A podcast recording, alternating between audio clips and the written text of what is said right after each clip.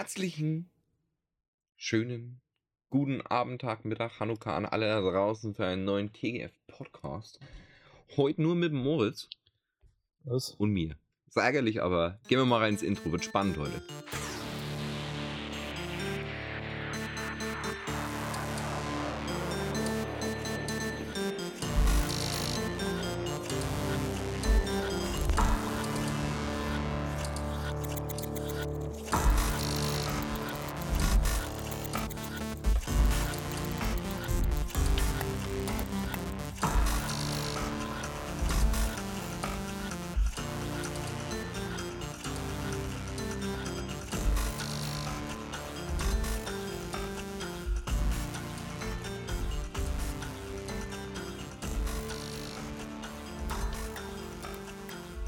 Seid hier richtig, genau hier, denn wenn ihr jetzt hier weiterhört, dann werdet ihr nicht reich. Und das wollen wir alle ja nicht.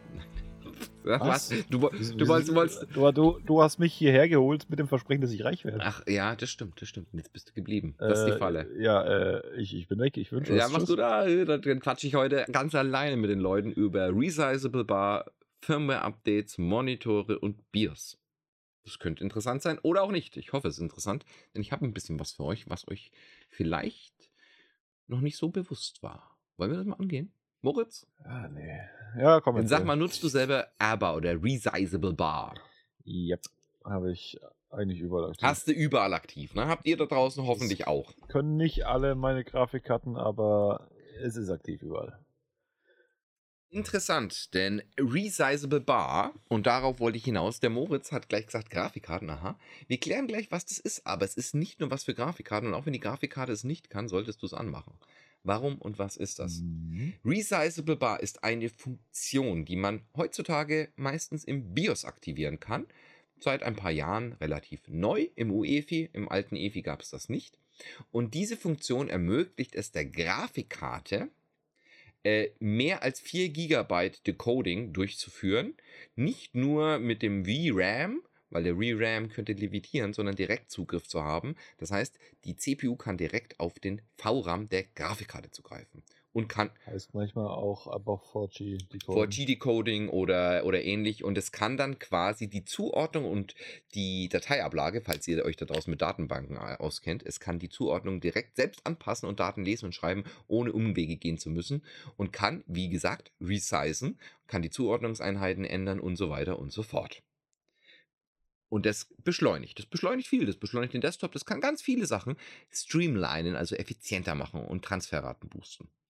So. Was macht es? Es hilft, dass die CPU nicht alle erst in den Arbeitsspeicher auslagern muss und vom Arbeitsspeicher dann zur GPU. Es cuttet also einen Mittelsmann weg, ne? Klingt eigentlich ganz geil. Jetzt unterstützen es nicht alle Grafikkarten und nicht alle Mainboards. Klar, weil es ein relativ neueres Feature ist. Und es wurde nach und nach nachgepatcht für mehrere BIOSesse. Ich zum Beispiel auf meinem X299 habe es relativ spät bekommen als BIOS-Update, aber ich habe es noch bekommen. Andere Leute nicht. Und günstige Hersteller haben es vielleicht in ihren Mainboards auch nicht integriert. Und viele Grafikkarten unterstützen es theoretisch auch nicht.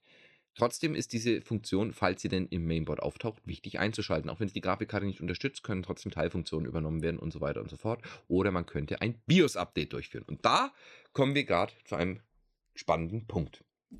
Moritz, Ja, erzähl. machst du häufig BIOS-Updates? Nur wenn was nicht geht oder ich weiß, dass es irgendein Feature braucht aus dem Update. Hast du schon mal BIOS-Update von einer Grafikkarte gemacht? Ja, habe ich auch. Mache ich. Das sowas mache ich aber normalerweise überhaupt Okay, nicht. erzähl mal zu beiden, was ist Ähm, deine außer, Erfahrung? außer es gibt Probleme. Ähm, die Sache ist, ich habe mir sowohl Grafikkarte als auch Mainboard auch schon durch normale BIOS-Updates gebrickt. Ähm, deswegen mache ich das mittlerweile so, dass ich das, also ich mache das nur, wenn ich es wirklich brauche oder es als Troubleshooting-Step äh, nutze. Okay, Einfach so, weil es ein neues Update gibt, mache ich das nicht mehr. so, das ist interessant. Wir beide haben natürlich völlig unterschiedliche Erfahrungswerte, wie viele Leute da draußen es auch haben werden. Was ich aber den Leuten mitgeben will, ist, ich wusste, dass der Moritz was in der Art sagen wird. Der ist nämlich sehr vorsichtig bei solchen Updates. Wie immer, BIOS und Firmware-Updates können Sachen bricken. Wir ne-, gehen jetzt nicht auf Einzelfälle ein, denn viele Mainboards haben Dual BIOS oder Safety und dann kann man eins bricken, kann das andere schalten und das andere neu flashen und so weiter. Die haben alle so Safety-Backups. Die meisten Grafikkarten, gute Grafikkarten auf dem Markt haben auch Dual BIOS und so weiter und so fort. Da, darauf will ich jetzt nicht eingehen, sondern es gibt immer ein Risiko, dass was bei so einem Update-Vorgang mit einer mit einem Socket on a Chip kaputt geht, ne?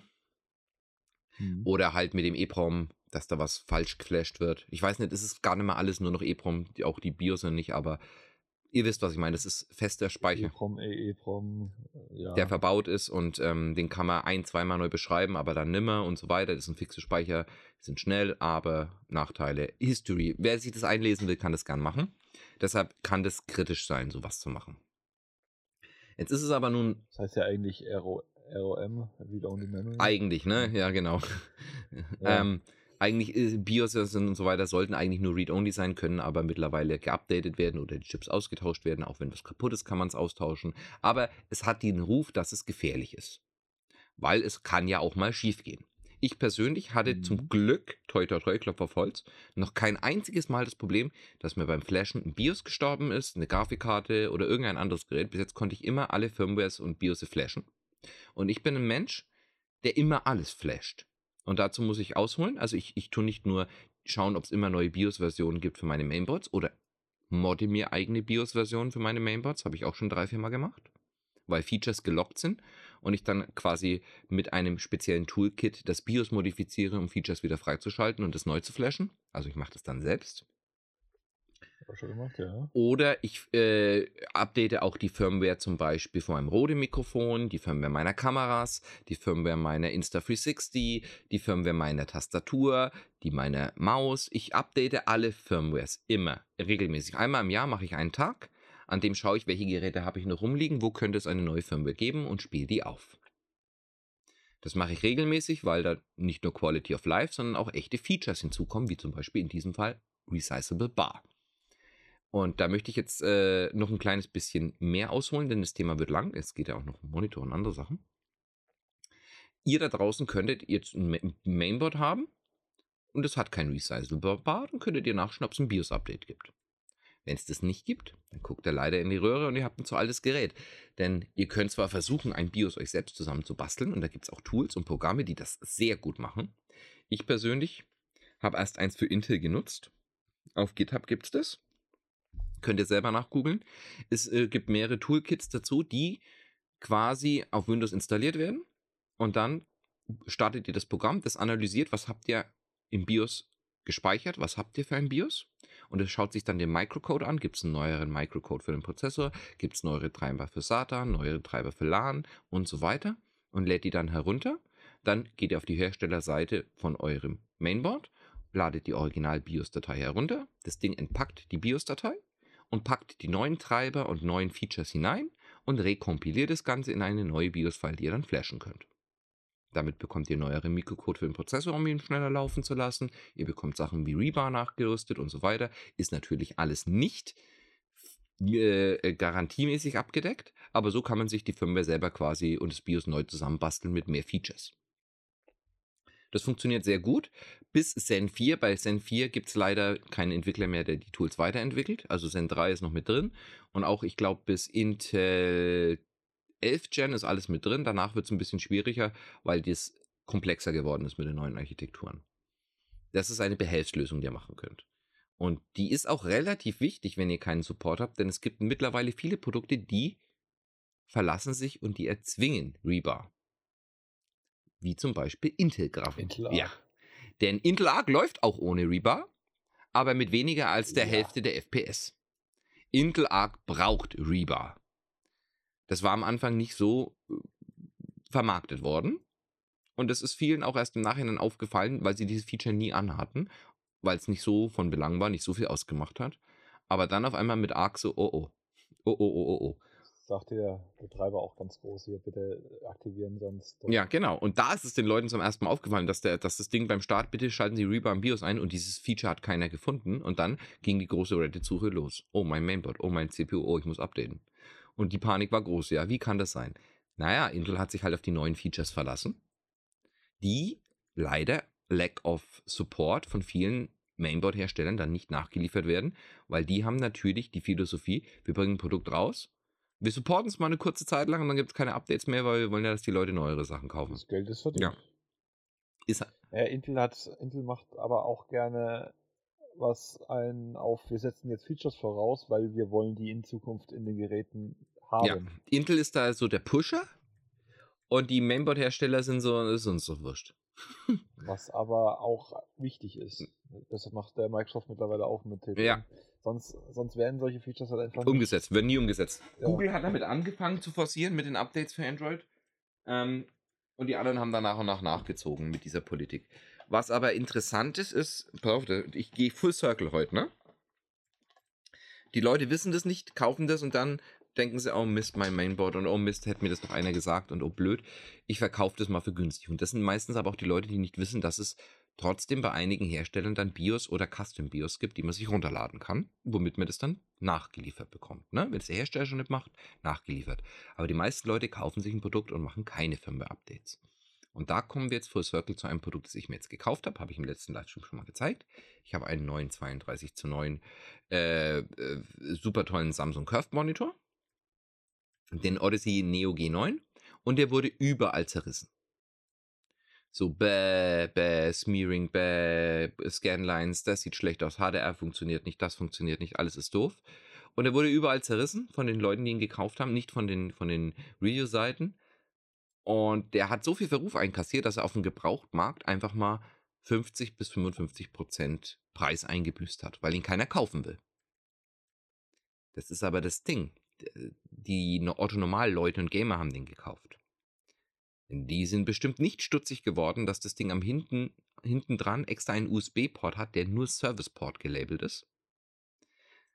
Und warum sollte ein Gerät wie ein Fernseher oder ein Monitor einen Service-Port haben? Naja, der gleiche Grund, warum ein BIOS einen Service-Port hat. Am Mainboard. Oder der gleiche Grund, warum andere Geräte einen Service-Port haben. Für Updates. Und die werden halt genauso nicht online nachgeliefert, was convenient und einfach wäre. Nein, die werden immer noch als Image-Files auf USB-Stick mit FAT32 kopieren und dann Gerät hardwaremäßig updaten geliefert. Aber sie werden geliefert bei vielen Geräten. Und das könnt ihr euch gerne mal anschauen, ob euer Mo Monitor, Fernseher, XY Peripheriegerät einen Serviceport oder USB-Stick hat, der Service unterstützt. Denn ich habe das vorher gewusst und habe gezielt dann nach diesem Monitor gesucht, denn ich habe vermutet, dass einige Leute das nicht gemacht we haben werden, und zwar die Firmware geupdatet. Der Monitor, den ich jetzt hier hatte, der wurde mir geschickt von der Person, die ihn verkauft hat, zu weniger als der Hälfte des Originalpreises von einem Jahr. Ich habe sogar die Originalrechnung mit Garantie noch. Und der war noch auf der Originalauslieferungszustand Firmware. In der war er unerträglich. ich bin ehrlich, der war unerträglich. Der hat Farben invertiert, der USB-Anschluss hat nicht richtig funktioniert, der HDMI hat nicht richtig funktioniert. Der musste aber nur 15 Minuten lang in diesem Zustand aushalten, denn ich habe dann die achte Generation des, der, der, der Monitor-Firmware installiert und auf einmal läuft das Ding wie ein gottgleiches Meisterwerk. Knackige Farben, wunderschön, superschnell, 240 Hertz, alles klasse, HDR sondergleichen. Und ich könnte glücklicher nicht sein. Jetzt tut es mir natürlich leid für den Verkäufer, weil wenn der das gewusst hätte, hätte er sich wahrscheinlich einiges an Ärger und, und, und Wut erspart. Aber das ist fehlende Informationspolitik. Wird vielen Leuten da draußen so gehen, dass sie gar nicht wissen, dass ihre Geräte mehr können oder dass viele Probleme mit ihren Geräten eigentlich schon behoben sind, weil es halt erst im Nachhinein gepatcht wurden. Der Moritz wird es aus der Servertechnik kennen. Da haben nämlich die Geräte länger eine, wie nennt man das, eine, eine Longtime Support, ne? Ein Longtime Support. Ja. Und da werden Probleme irgendwann doch relativ zügig behoben, schätze ich mal. Also ich habe ich hab letztens noch Updates für den Server von 2011 bekommen. Das, Das sind mittlerweile zwölf Jahre. ja, Nee, das ist schon krass. Also, ne? Also, ja. das kriegt ihr im Konsumerbereich natürlich nicht. Gut, das Ding hat neu halt auch, ich glaube, 15.000 Euro Gut, ne? Also, das kann man erwarten, ist aber auch nicht vorausgesetzt. Das ist dann Kulanz, ne? Dass sowas passiert. Aber was wichtig ist, fast jedes eurer Geräte da draußen, was einen USB-Anschluss bietet, hat wahrscheinlich auch Firmware. Ob es eine Kamera ist, ob es ein Monitor ist, ob es ein Fernseher ist. Ich habe heute, heute, Stand heute, einen äh, alten Samsung-Fernseher, 32 Zoll, äh, den meine Frau als Monitor genutzt hat, oben im Schlafzimmer montiert, als Schlafzimmerfernseher, weil unser Schlafzimmerfernseher gestorben ist. Und ich habe äh, während der Montage, habe ich nachgeschaut, gibt es eigentlich eine neuere Firmware für das Gerät? Wusste ich nicht, ob, das, ob welche jetzt drauf ist, aber ich habe die neueste mal runtergeladen, habe sie angesteckt. Vier Versionen neuer. Okay, gleich mal installiert. Und interessanterweise hat das Ding auf einmal Support bekommen für 120 Hertz. Das konnte eigentlich nur, es konnte eigentlich nur 60 Hertz darstellen.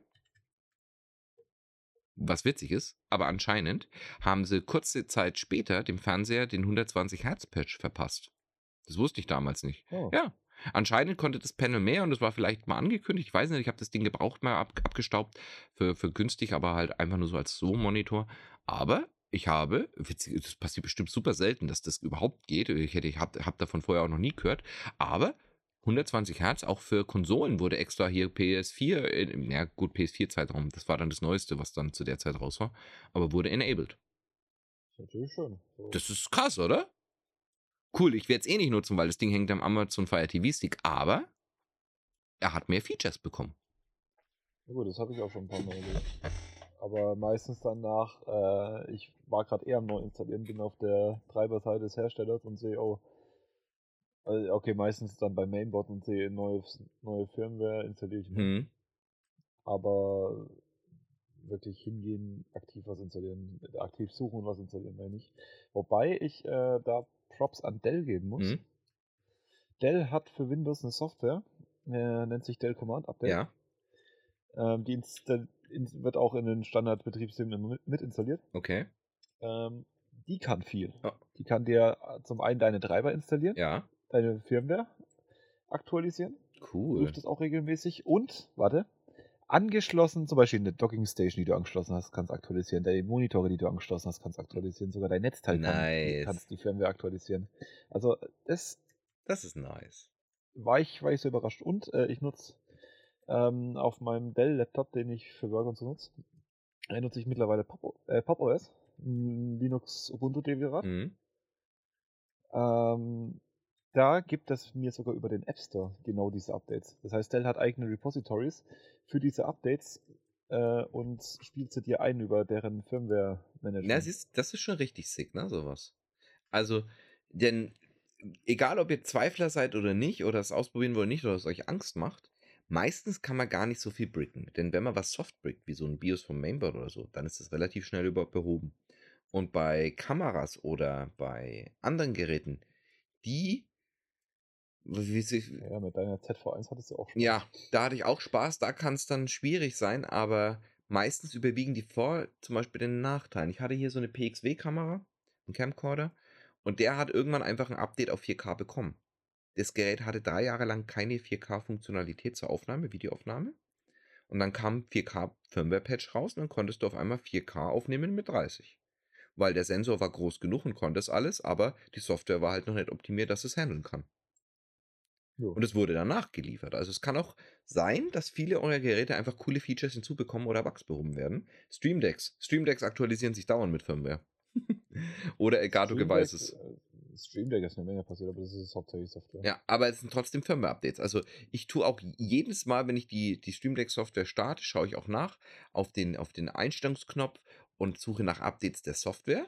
Ich habe zum Beispiel gerade eben eine gefunden. An exciting new release, five major additions. Okay, ich sehe es gerade. Record-Parten, äh, OBS-Integration hat, hat Transitions. Okay, okay, das ist aber die Software. Das ist die Streamdeck-Software. Ja, ich sehe bloß, das habe ich gerade bekommen, aber ich schaue auch immer dann auch, ob die einzelnen äh, Stream Deck-Geräte ein Update bekommen haben. Denn die bekommen manchmal dann Firmware-Updates, die neue Funktionen freischalten, wie zum Beispiel Stream Deck Plus. Wobei, Alex, du hast mir letzt, äh, du hast das doch letztes mitbekommen. Ich habe meinen Elgato Wave XLR äh, in die Niederlande zurückschicken müssen. Mhm weil ich eben ein Firmware-Update gemacht habe. Ich bin irgendwann mal nach Monaten wieder in die Software, weil ich was eingestellt habe. Ich nutze das, ich nutze das Ding, ich nutze die Effekte und so weiter, Audio-Routing davon gar nicht. Ich nutze das einfach nur als XLR zu USB. Mhm. Adapter quasi. Ähm, hab ein Up, äh, wurde mir auch vorgeschlagen, hier willst du nicht ein Update machen. Ich habe Update gemacht. Das Gerät geht nicht mehr an. Ich muss dann RMA bei Corsair aufmachen und habe das zurückgeschickt in die Niederlande. Hab Neues bekommen. Das heißt, da hat ein Update dafür gesorgt, ein Firmware-Update, dass ich das dann zwei Monate lang nicht mehr nutzen konnte. das ist auf der einen Seite, Schwierig. das ist halt auch schwierig, ne? Kann aber auch an einem Defekt von diesem Gerät gelegen haben, ne? Das kann, kann natürlich sein, was weiß ich, äh, defekter Flash, irgendwas ist beim Schreiben schiefgegangen, vielleicht. Defekter Flash höre ich nicht zum ersten Mal, ne? Deswegen, das meine ich, das ist, Hm, Ja, das ist passiert. das, da Ja. kannst du dann wenig machen. Du hoffst natürlich, Oder vielleicht, vielleicht auch irgendein Problem mit USB-Ports war zwischendurch überlastet, hat kurz die Verbindung verloren, was auch immer. Sowas kann natürlich passieren. das macht dich dann halt ich super traurig, ne? Weil, Aber trotzdem bin ich bei Production-Geräten, die ich brauche, vorsichtig. Vorsicht, Gut, bei, bei meinem Arbeitslaptop oder so ist mir das relativ egal, wenn da was flasht, äh, wenn da was brickt. ich will die Leute auch nicht ich mir anhalten. einen anderen, habe einen Tag später den nächsten. Ich, den ich will die Leute hier auch nicht anhalten, dass sie nicht vorsichtig sind, ne? Ganz wichtig. Mhm. Die Leute sollen immer vorsichtig sein. Aber ich will die Leute dazu anhalten, passt auf. Es kann sein, dass eure Geräte besser werden, als sie vorher nie waren. Was sagt er da? Ja. Denn es kann sein, dass halt Sachen nachgeliefert werden, die ihr immer gewollt habt. Ein Feature, das ihr, ihr das Geld gekauft habt, weil es geheißen hat, hey, das ist ein super Feature, es hat nie richtig funktioniert und war verbuggt. Und dann irgendwann wurde das repariert oder besser freigeschalten. Oder ihr sagt, pass auf, äh, ihr wollt irgendwas Neues kaufen, oh warte, hier gibt es ein Firmware-Update, das schaltet das frei, was das alte Gerät noch kann, muss ich nichts Neues kaufen. Es kann einem auch Geld sparen, ne, in der Produktionsumgebung. Ja klar, immer Ausschau halten. Vielleicht jetzt, wenn ihr ein Gerät ein paar Jahre habt, vielleicht entdeckt man ja noch was. Genau, vielleicht entdeckt man noch ein Feature, vielleicht entdeckt man noch irgendwas, Dafür sind die Changelogs da. Richtig. Ähm, und die sollte man sich auch immer durchlesen und man sollte immer schauen, was gibt es für neue Changelogs. Ich weiß, das ist Aufwand, aber deswegen sage ich, ich richte mir im Jahr einen Tag an, an dem ich das mache. Auch mal aufpassen, vielleicht steht in Changelogs auch was drin, was durch dieses Update gebrickt wird. Das ist das nächste. Ist auch schon, ist auch schon Es- vorgekommen. Sie, OBS, das heißt, es ist nur Hm. Software-Update, aber das, ne, sowas kann immer gut, passieren, ne? Und da muss man halt sich genau einlesen, aber ein Blick ist es auf jeden Fall wert, würde ich sagen. Ne? Also ein Blick Ja. kann man immer mal riskieren, ob es da was Neues gibt. Das schadet ja nichts und kostet ja auch erstmal nichts. Ne? Und äh, da muss ich auch noch was erzählen. Was ist noch ein Blick wert? Robin hat mich angehalten, die Kategorie Software- und Gadget-Empfehlungen wieder fortzuführen. Und ich habe eine für alle. Pass auf, es gibt ein Tool, das heißt Easy Setting Box. Davon wird der Moritz noch nie gehört haben. Na? Nope. Und das würde ich euch jetzt extra Easy Setting Box, den Link gebe ich Moritz gleich mal. Den könnt ihr euch äh, holen. Und das ist jetzt ein richtiger Geheim-Geheimtipp. Was heißt Geheim-Geheimtipp? Pass auf. Es gibt tonnenweise Programme da draußen. Und natürlich Windows kann es selbst Zones definieren, wo man Sachen hinlegt, Fenster hinlegt, ne? Ein Bildschirm einteilen in unterschiedliche Zonen. Und die meisten Programme kosten aber was. Display Fusion und so weiter, die kosten alle was. Und die meisten Programme sind sehr eingeschränkt. Und auch das Windows eigene Programm ist sehr eingeschränkt. Und Samsung hat für seine Ultra-Wide-Monitore ein Tool rausgebracht, das heißt Easy Setting Box. Damit kann man den Monitor nicht nur diagonal teilen, in Kreuz teilen. Du könntest ein Pentagramm, du kannst so viele Formen machen. Du kannst auch ihn halbieren und die anderen Teile nochmal halbieren und so, so in der Art nach einem Fraktal ordnen. Ähm, oder die Zonen selber per Hand Drag und Drop festlegen, wie groß eine ist. Du kannst da ganz viel spielen mit dem Tool. Und das kannst du per Monitor definieren, die Zonen.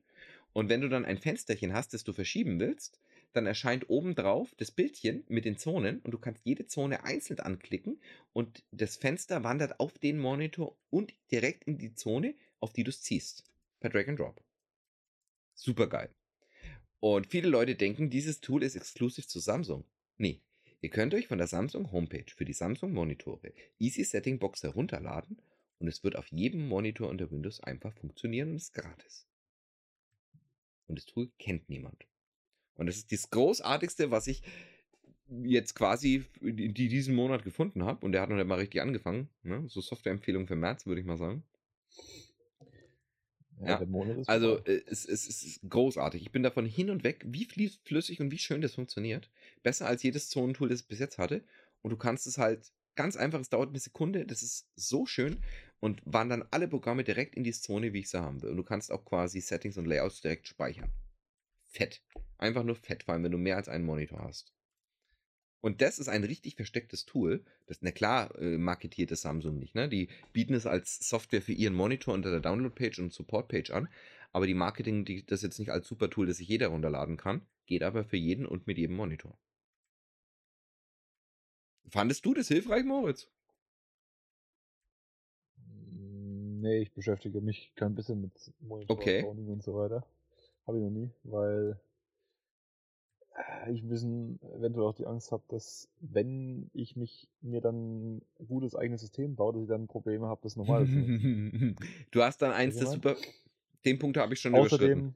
Außerdem, außerdem, ja gut, außerdem äh, ist es mir zu viel Aufwand. Mein PC funktioniert, es läuft alles wie es Ja, ja, das, darum geht es nicht. Ob es läuft, wie es. Du, wenn du so ein Tool startest und sagst dann, ein, mach einfach eine Dreiteilung, du, dir wird auffallen, wie schnell das geht, dass du dich so daran gewöhnst, hey, das Fenster wandert immer dahin, der Browser äh, wandert immer an diese Stelle, das Musikprogramm immer an diese Stelle im Hintergrund. Das geht super fix. Also ich habe mich super, ich habe mich innerhalb von drei Tagen dran gewöhnt. Ja, gut, das ist. Kannst du mal ausprobieren, mal schauen. Also nur, nur, nur so als Empfehlung, ich finde es halt geil, weil es dir halt Zeit spart. Du musst nicht jedes einzelne Fenster in der Größe wieder anpassen, an die richtige Stelle schieben, ne? Du musst nicht alles äh, pixelgenau anordnen, sondern du, du kannst sogar die Zones Pixel, also du kannst die Pixel werden dann angezeigt, du ziehst dein Lineal und er sagt dir, links sind 1000 Pixel oder 500 Pixel und kannst die Dicke direkt festlegen von jeder Zone. Und du kannst die Zonen auch ineinander schachteln. Das heißt, du machst, du halbierst zum Beispiel deinen Bildschirm und dann kannst du die eine Hälfte nochmal halbieren oder dritteln. Und kannst sagen, genau, welche Größe soll so ein Ding haben. Und dann oben am Bildschirmrand, wenn du ein Fenster ziehst, taucht es auf und du ziehst es genau an die Größe und an die Stelle, ne? Also die, mein Oh. Problem Hm? damit ist.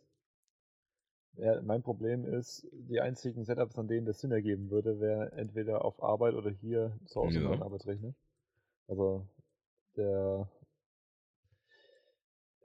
ja, das Problem ist, bei, auf Arbeit nutze ich ausschließlich Linux und hier betreibe ich aktives Distro-Hopping. Das heißt, Nee, immer wieder einzurichten, das ist und also mit Windows Exclusive, das lohnt sich dann bei dir überhaupt nicht. Überhaupt nicht. Aber vielleicht für euch da draußen ist es was. Ich finde es nämlich, ja, aber ich finde es super nervig, nervig, immer alles einstellen ins zu müssen und immer jedes Fenster auf die gleiche Größe dann resizen zu müssen. Wenn ich weiß, es geht an den linken Monitor, aber unten ist jetzt zum Beispiel Steam offen und oben habe ich zwei Teilungen für Spotify und ein anderes Tool drunter und bäh, das nervt mich, ne? Das nervt mich tierisch. Wie zum Beispiel Hm. auf dem einen Monitor Reddit in voller Auflösung, aber auf dem anderen habe ich dann oben den Musikplayer, in der Mitte den Twitch-Stream und unten drüber das, das Steam-Ding. Hm? Hast du hast du eine gute Möglichkeit für Scaling? Für, Also verschiedene Monitorgrößen, äh, verschiedene Skalieroptionen auf anderen, auf verschiedenen Win- Monitoren und Programme, die das dein Windows 11. Scaling ignorieren. Das heißt, Windows 11 hat mir schon Probleme bereitet mit alten Dafür gibt es- Programmen oder so. das möchte ich euch in, ans Herz sind. legen. Das gleiche Problem hatten einige Leute mit ImageGlass oder äh, mit, mit, mit ImageGlass und QuickLook, weil sie die Programme falsch gestartet haben und haben sich dann gewundert, äh, das sieht doch gar nicht gut aus. Wenn ihr ein Programm habt in Windows 11, Windows 10 geht leider nicht, könnt ihr rechtsklicken, Eigenschaften. Und in den Eigenschaften gibt es nämlich Specials. Da könnt ihr nämlich auf Kompatibilität klicken und dann gibt es hohe DPI-Einstellungen ändern. Und da unter hohe DPI-Einstellungen ändern gibt es die Programm-DPI-Einstellung und das Vorhalten bei hoher DPI-Skalierung überschreiben. Und das wollt ihr. Das, Vor äh, das Verhalten bei hoher DPI-Skalierung überschreiben. Dann kannst du es entweder anwendungsweit oder systemweit überschreiben. Und damit änderst du die Art, wie diese Datei skaliert wird, beziehungsweise dieses Programm. Und wenn ihr HDR habt und euer Photoshop will sich nicht wie HDR verhalten, gibt es auch da die Einstellung ältere Anzeige für die ICC-Farbverwaltung verwenden. Das heißt, ihr könnt diese Skalierungsmodis Clearfont und diese äh, äh, quasi die Art, wie skaliert wird, könnt ihr direkt beeinflussen pro App. Hm. Hm. Wusstest du das, Moritz? Nee, wusste ich nicht. Ich weiß nur, dass ich immer wieder Probleme hatte. Und auf Linux. Denn das Problem dabei mal, ist, dass Apps für unterschiedliche, erstens mal für unterschiedliche Farbräume geschrieben werden, ne, HDR, SDR, und zweitens werden sie für unterschiedliche Skalierungsoptionen geschrieben und Auflösungen. Je älter, desto weniger Support für Ultrawide zum Beispiel oder, oder, oder, oder für High-TPI-Modi. Für vor allem pixeldichte 4K aufwärts. Und wenn diese Programme dafür nicht geschrieben sind, dann wird Windows versuchen, sie in ihrer nativen Auflösung zu starten. Und das kann hässlich werden, von nicht lesbaren Schriften zu spinnender Skalierung, zu Texten, die einfach übereinander liegen und nichts funktioniert. Dann gibt es aber die Möglichkeit, Windows kann vor dem Anzeigen der GUI eine andere Skalierung anwenden, sondern die Windows-interne und diese dem Programm aufzwingen. Und in diesem Moment wird es quasi rescaled durch Windows selbst und ist wieder ganz normal nutzbar. Ja, Oder der umgekehrte. Fall, die Originalskalierung wird genommen und das ist das Schöne, deshalb äh, überschreiben. Das heißt, die Originalskalierung des Programms wird genommen, wie es ist. Aber was passiert, ist, dass Windows das gesamte Fenster im Nachhinein skaliert, dass es größer ist. Das heißt, ihr habt die Originalauflösung vielleicht 800 mal 600, aber Windows supersamplet das Ganze mal 2 und macht halt dann zum Beispiel draus 1600. Das heißt, es verdoppelt einfach die Anzahl der Pixel und macht es größer und schärfer damit pixelgenau. In einem Integer-Verfahren, dass das Ganze auch gut aussieht. Die meisten Retro-Fans da draußen werden das kennen. Das reicht den meisten Leuten, dass man es Integer-mäßig upscaled, so dass es dann auch im Programm kohärent ist. Das kann Windows 11 mittlerweile auch. Leider Windows 10 nicht. Gibt da. Fällt mit, mir fällt jetzt immer wieder auf bei irgendwelchen Programmen, dass Hm? ich Remote Desktop hat bei mir mittlerweile Problem. Remote Ich Desktop hat bei mir das Ich gleiche krieg das- Problem. Ich krieg Ja. das nicht mehr groß. Ich krieg das nicht mehr groß. Viel schlimmer ist es, ähm, die VGA-Auflösung, also 800 Mhm. mal 400 oder was das war, äh, beim Dell, äh, wie, wie hieß denn das? Mhm. Äh, die iDRAC, dieses Remote Management, diese Java-App, äh, Applet.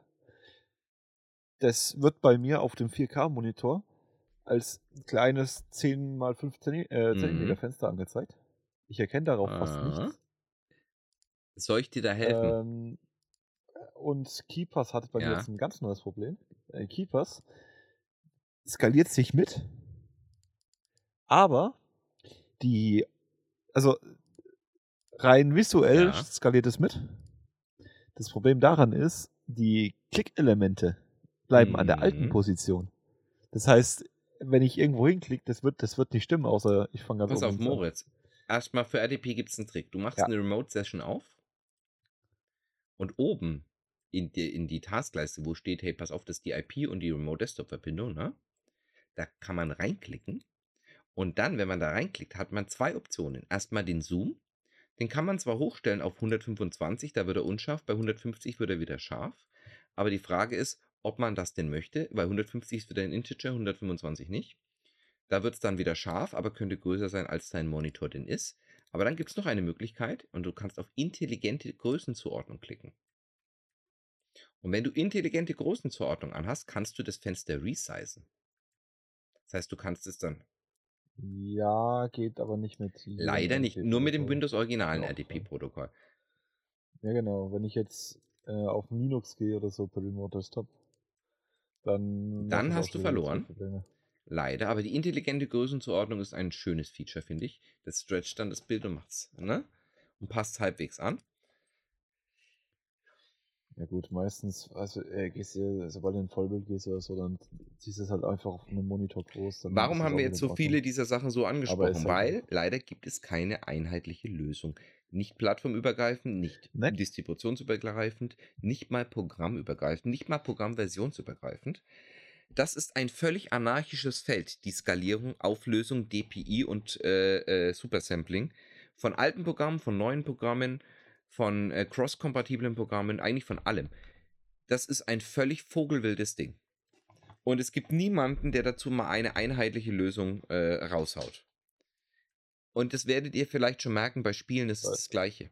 Wie viele Spiele haben Ultra-Wide-Support? Wie viele supporten überhaupt was Höheres wie 21 zu 9? Ich habe was Tolles rausgefunden, Moritz. Bei Hogwarts. Legacy, egal welche Field of View ich habe, 21 zu 9 ist kein Problem. Sieht gut aus. Jetzt, jetzt ja, Aber auch da gibt es einen. Patch. Den habe ich installiert in der Engine, in den kannst du den Ah. einstellen und dann auf einmal gehen die Cutscenes auch 21 zu 9. Kein Thema. So, aber Okay. 32 zu 9 sollte eigentlich auch kein Problem sein. Falsch.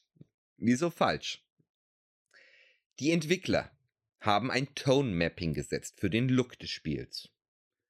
Dieses Tone Mapping wird aber nur in einem radialen Circle in der Mitte des Monitors angezeigt, um Ressourcen zu sparen.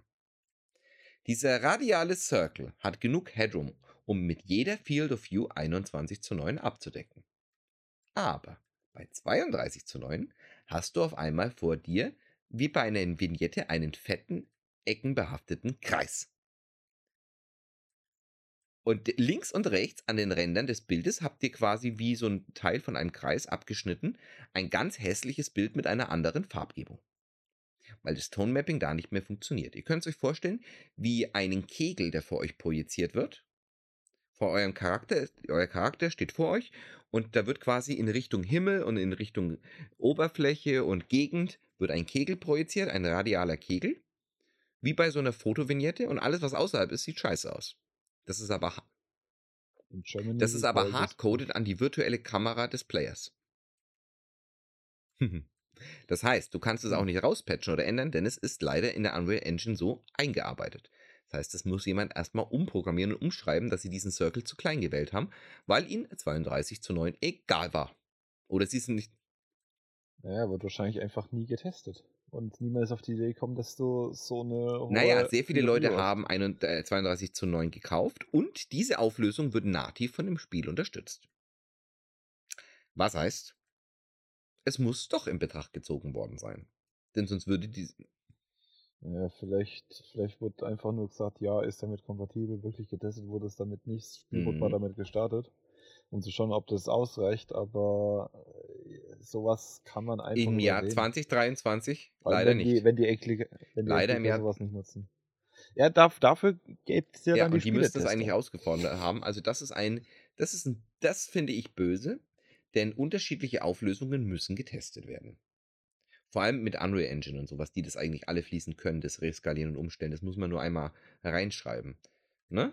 Aber das ist in, die, in, der heutigen Zeit, wo Leute noch viel krassere Auflösungen haben, Rennspiele teilweise, die haben dann Auflösungen von 8000 mal äh, 1400 oder noch breiter, ne? Oder fast Surround. Überleg mal, ja. drei, Monitore. Ja. Und Nvidia hat jetzt sogar ja. im Treiberpanel Surround als Option, dass du das alles in einen großen Surround-Monitor verwandeln kannst. Und das nutzen auch viele Leute. Die stellen sich dann vier, drei, vier mhm. Monitore hin und machen im Nvidia Control Panel daraus einen virtuellen einen Monitor und nutzen den für ein Game. Das machen viele. Ja, sogar Spiele wie Counter-Strike oder so. Richtig. Als, Richtig. Also finde ich schon krass, dass ein so großer AA-Titel, so ein Breaker, da auseinanderfällt. Und bei einer noch nicht mal so krassen Auflösung. Hm. Schwierig. Zeigt aber genauso, es gibt keine einheitliche Skalierung, äh, Einstellung, Möglichkeit, äh, sowas hinzukriegen mit unterschiedlichen Auflösungen. Und wir werden wahrscheinlich noch einige Jahre damit kämpfen. Auflösungsskalierung ja. ist halt ein leidiges Thema. Weißt halt auch nie, was die User haben. Und man darf eines nicht vergessen. Jegliches Programm, ne? kann nur skalieren, wenn es anstatt mit Pixeln mit Vektorgrafik gemacht wird. Und nicht alles, was ihr seht, wird mit Vektorgrafik gemacht. Schon lange nicht Texturen. Es kann auch mit Pixeln skalieren, aber nee, halt nicht, nicht irgendwann, schon ab einer Ratio, wenn es nicht das Doppelte ist. Ne? Ihr könnt immer mit Pixeln könnt ihr nur mit dem Doppelten oder der Hälfte arbeiten. Ihr könnt nicht mit anderthalb arbeiten oder so, denn sonst werden die Pixel unscharf. Die kommen quer nach Raster, die wissen immer, was sie tun sollen. Es wird immer matschig aussehen. Nur klare Integer-Skalierung oder AI dahinter kann das mit Texturen oder Pixeln machen. Das Einzige, was sich richtig skalieren lässt, sind Vektoren. Denn Vektoren haben keine finiten Zahlen. Ne? Die skalieren, Vektoren skalieren anhand des Anfangs- und Endpunktes und können damit auch gebrochene Werte gut darstellen, was Integer nicht können. Das geht einfach nicht. Das ist eine völlig unterschiedliche Herangehensweise. Denn ein Vektor ist keine festes, kein festes Viereck mit einer Farbe. Hm, das ist ein Pfeil. ist kein festes Objekt, das ist ein. Genau, ist ein Pfeil, der euch sagt, auf da ist Start- und Endpunkt und zeichne jetzt zwischen diesem Start- und Endpunkt ein Dreieck. Ob die jetzt mit gebrochenen Zahlen, mit vollen Zahlen sind, ist egal, denn es wird nichts dazwischen berechnet, sondern nur der Start- und Endpunkt und alles dazwischen wird dann halt so gehandhabt, wie es die Formel sagt. Und das ist viel besser, viel schöner, viel klarer. Deshalb wird ja auch in der äh, äh, Webdesign und so weiter als, alles als Vektorgrafik benutzt, als Vektorgrafik. Denn die kannst du skalieren, wie du möchtest und sie wird immer gut aussehen. Jetzt haben wir natürlich destruktive Verhalten, denn Vektoren lassen sich nicht gut in Grafikkarten VRAM speichern. Deshalb werden Texturen nicht als Vektoren gespeichert, sondern als Images. Und deshalb gibt es auch für Games wie Skyrim hier 4K-Texturen und da noch mehr Texturen, da und da und da. Klar, weil es einfach höher auflösende Bitmaps oder PNGs sind, was auch immer, die dann drüber gelegt werden. Die haben aber ein Problem, die lassen sich nicht einfach skalieren. Und deshalb sehen Spiele bei manchen Auflösungen super aus und bei manchen Auflösungen, selbst wenn du hochgehst mit der Auflösung, scheiße und matschig. Das matschig kommt nicht daher, dass die Entwickler schlechte Texturen mitgeliefert haben. Das Skalieren und das Matschige kommt daher, dass die in dieser Auflösung nicht gut dargestellt werden können. Ver Versteht ihr, wo ich hin will? Der Moritz weiß, was ich meine. Und das heißt, dass Games in höheren Auflösungen beschissener aussehen können als in niedrigeren, aber im Umkehrschluss mit noch höheren noch besser, weil sie dann wieder glatte Werte treffen für Texturgrößen, bla bla bla. Das ist ein ganz langes Feld, vor allem für, für, für HUDs und, und äh, GUIs ist das ein schwieriges Thema. HUDs, mhm. ganz wichtig. Früher oder, oder immer noch bei manchen Spielen werden HUDs, HUDs mit einer anderen Engine berechnet als das Game selbst. Das passiert jetzt in Zeiten von Unreal nicht, aber Sachen wie Cipher oder so, dass die Oberfläche, euer Bedienoberfläche für das Spiel eine andere 2D-Engine nutzt, wie das 3D-Game, das darunter liegt. Das wurde sehr oft gemacht als Hack, um Performance zu sparen. Ja gut, es waren auch mal Workarounds zu. Ja, aber das ist genau das, was jetzt dazu führt, dass manche Spiele nicht remastered werden können. weil, sie, weil sie keine Skalierung, die müssen dann quasi die Engine für das hat und alles selber neu bauen, weil man es nicht einfach remastern kann mit neuen Texturen und so weiter, weil es alles aufeinander fällt. Weil keiner es so weit gedacht hat. Ja, dann ist es, ist es Remaster ein Remake. Und jetzt pass auf, Moritz was mich daran zweifeln lässt, warum das alles so behindert ist. Im Jahr 2004 hatte ich einen CRT-Monitor. Rate, welche Auflösung der hatte. 2560 mal 1600. Okay. Im Jahr 2004 hatte ich einen CRT-Monitor mit 2,5K Auflösung. Ja, das war aber. Nee, den konntest du im Mediamarkt einfach so kaufen. 240 Euro konntest du kaufen. Habe ich gekauft. Ja, gut, aber da hat dann auch niemand gestört, wenn das, wenn das Spiel dann plötzlich dein Desktop auf 800 nach Richtig, aber wir hatten, wir hatten die, die Hardware dafür schon im Jahr 2004 und die Auflösung auch. Das heißt, wenn diese Hardware, mit wahrscheinlich sogar gab es noch viel höher auflösendere CATs, wenn diese Hardware da war, Warum haben die Spieleentwickler nicht spätestens angefangen seit 2004? Sind, das sind jetzt 19 Jahre vergangen. Und in 19 Jahren haben sie es nicht hinbekommen, Skalierungen für hohe Auflösungen hinzukriegen. 19 Jahre. Seit meinem Kauf. Wenn ich das so erzähle, klingt schon komisch, oder? Ja. hm, bisschen, oder? So, hm. 19. Ja, ich sehe aber, ich sehe aber. Aha, erzähl. Ja, hat man ja vorhin schon. Ja, aber, aber wenn die Entwickler wussten, dass es solche Auflösungen damals schon gab. Ja, gut, aber sie haben es selber nicht gebraucht, es hat ja funktioniert und wenn das dann ein Playtester mal hatte, ach, du kannst hier umstellen auf 1080p und es geht, okay, dann mach das so. Dann machen wir das halt als Standard. Ja. Ist aber trotzdem irgendwo ernüchternd, oder nicht? Und das Schlimmste, und das, das Schlimmste ist, man kann heutzutage alte Retro-Spiele immer noch nicht mit der richtigen Auflösung darstellen, denn die haben nicht 4 zu 3. Die haben 5 zu 4. Was, was, was, was, was? Wenn ihr alte Retro-Konsolen habt, dann werdet ihr bestimmt merken, dass wenn ihr die auf eurem neuen Monitor spielen wollt, dass das irgendwie gequetscht aussieht. Ja, warum nur? Denn alte Spiele wurden oft in der Auflösung 5 zu 4 gemacht. Warum, weiß keine Wurst. Was wir aber wissen, ist, dass Monitore eine 4 zu 3 Auflösung hatten. Fernseher konnten das kompensieren mit ihrem CRT, weil die haben nicht pixelgetreu dargestellt. Die haben halt einfach das Bild so wie es ist drauf projiziert von Anfang bis Ende und da war es egal. Da konnten keine Pixel vermatscheln, weil die haben nicht mit Pixeln gearbeitet. Jetzt arbeiten wir aber mit Pixeln. Das heißt, wenn ihr auf eurem LCD ein 5 zu 4 Spiel auf, im 4 zu, zu 3 Aspect Ratio anzeigt, dann wird es gezogen oder gequetscht und es sieht nicht mehr gut aus. Und wir haben bis heute keine Lösung dafür.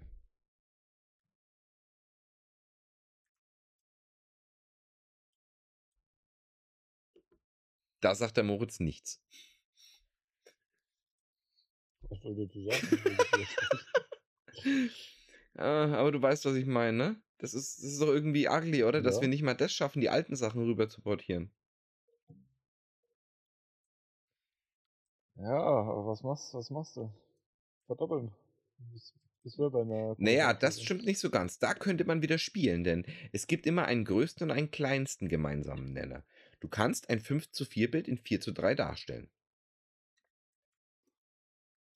Und wie macht man das Ganze? Da fragt sich jetzt der Moritz, wie könnte ich das machen? Hm? Mal vier.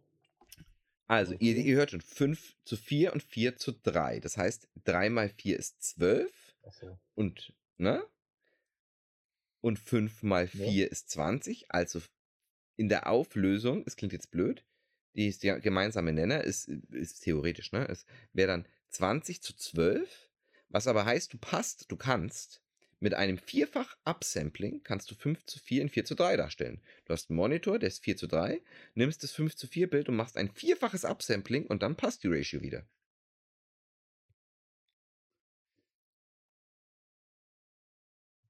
Weil du dann zwar ein Bild hast, das, äh, wenn es vierfach erhöht ist, ne, mit der Auflösung, dann hast du zwar ein Bild mit der Ratio, das vielleicht, äh,